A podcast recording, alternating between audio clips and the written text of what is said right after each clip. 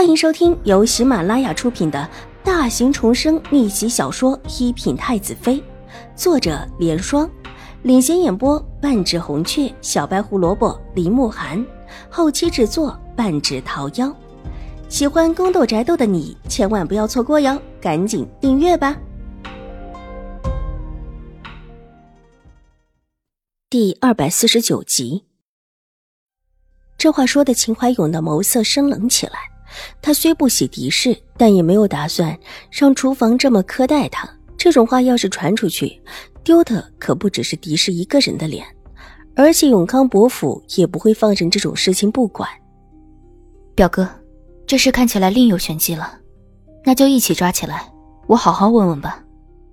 水若兰这时候已经看明白了，眼中闪过怒意：“妹妹的身体真的可以吗？”若是一会儿气倒了妹妹，可就不大好。况且这其中一个还是妹妹的人。狄氏一脸关心的样子，只是目光落在水若兰脸上的时候，带了几分挑衅。这意思当然是说水若兰应当避嫌。夫人方才要责打琼花的时候，可不是这么说的。这个婆子是夫人的人吧？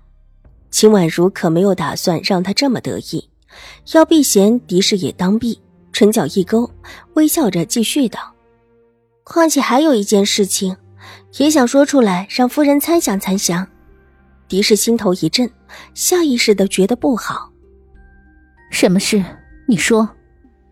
就是想问，为什么这几个装燕窝粥的盏是一样的？说是弄错了，伤到母亲肚子里的小弟弟可怎么办啊？秦婉如不慌不忙：“夫人为什么特意要和母亲弄一样的燕窝粥？”我记得以前夫人不喜欢喝燕窝粥，记得有一次厨房弄错了夫人的意思，把原本的燕窝羹做成了燕窝粥，夫人还把厨房的管事打了一顿，那燕窝粥就直接扔在了管事身上。夫人还记得这事吗？这事发生在江州，因为狄氏把燕窝粥滚烫的砸在了厨房管事身上，把事情闹得很大。之所以这么大，也是因为。这个管事的正巧不巧，还不是府里的家生子，而是来帮佣中做得好的，暂时就做了一段时间的管事。狄氏后来也给了一些银子，但管事家里的不服，于是就闹大了。好在在江州的时候，秦怀勇权力大，没多久就压了下去。但是在府里却是大家都知道的事情。这话说完，秦怀勇脸色一下子也变了。如果真是这样，狄氏今天这事儿就充满了疑惑，想想狄氏往日的态度，再想想这事儿，似乎都是因为燕窝粥而起的风波。目光扫过那几个一模一样的盏，脸色越发的难看起来。莫不是狄氏想对付的是水若兰肚子里的孩子？否则一向不爱喝燕窝粥的他，又闹的什么？先是采办。没有用永康伯府送来的燕窝，然后新来的婆子遇到清月和琼花，清月没事和琼花闹起来了，是不是就代表着狄氏的目的呢？如果是这样，之前那些似是而非的解释都解释得通，一切都是早早备下的，就等着自己来问。狄氏果真是居心不良，而狄氏一听秦婉如这话，立时就知不好。秦怀勇对自己是越来越不信任了，这话说的充满了疑点。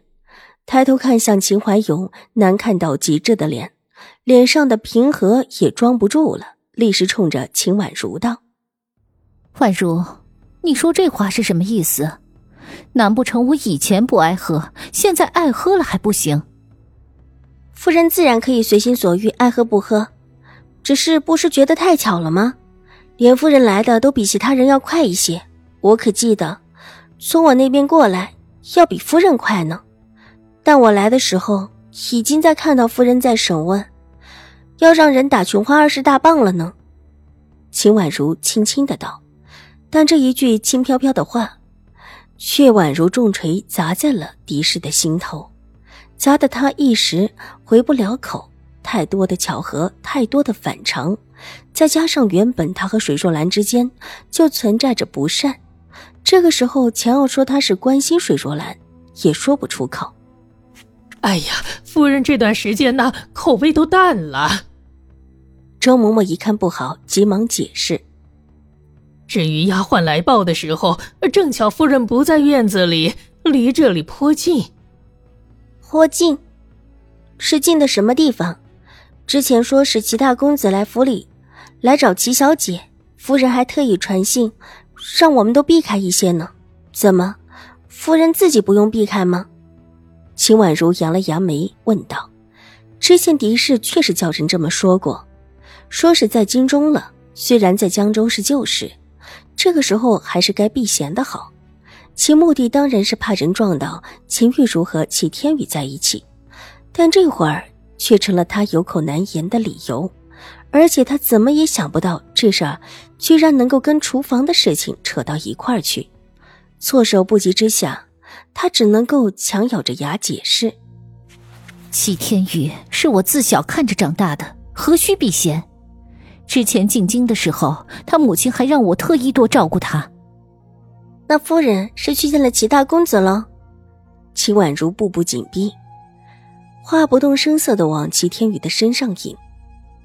我去的晚了，没看到，正赶上厨房的事。狄氏咬紧牙关，眼中闪过一丝狠辣。他就是死不承认，见招拆招。母亲有事要找齐大公子吗？